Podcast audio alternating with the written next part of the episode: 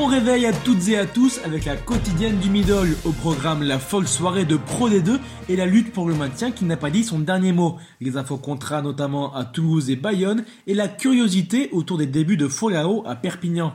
Mais on commence évidemment par cette folle soirée de Pro D2.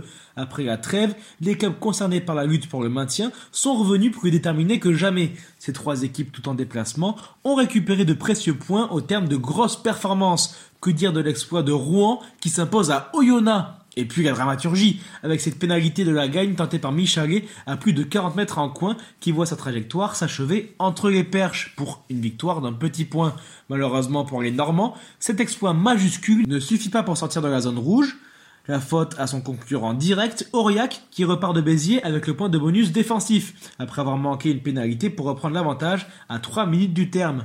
La lanterne rouge Valence Roman repart également avec un point de bonus défensif de son déplacement à Soyaux Angoulême. Elle avait même match nul au bout du pied de Chouvet, mais son ultime transformation s'échoue sur le poteau. Autre surprise, c'est Biarritz qui, malgré la tourmente administrative, va s'imposer à Vannes. Provence n'a pas tremblé face à Montauban, contrairement à Carcassonne, qui après avoir mené 37 à 9 à Vumont-de-Marsan, s'est échoué à finalement deux petits points. Côté contrat, Peato Movaca a prolongé de 3 ans son aventure avec le stade toulousain. Après 6 ans passés en Auvergne, Urugia rejoindra l'aviron bayonnais l'été prochain.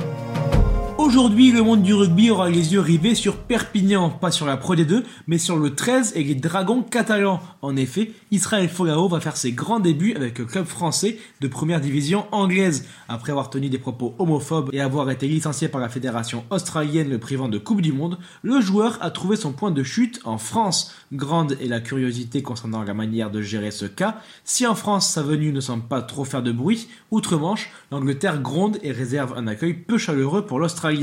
Reste à savoir comment sera-t-il accueilli en pays catalan. Réponse cet après-midi. En tout cas, son compatriote lyonnais Rory Arnold apprécie le fait que le joueur ait droit à une deuxième chance, malgré une situation délicate, et espère qu'il fera ses preuves sur le terrain. Merci d'avoir suivi cette édition et n'oubliez pas de faire votre équipe sur la grande mêlée et à demain pour une nouvelle quotidienne.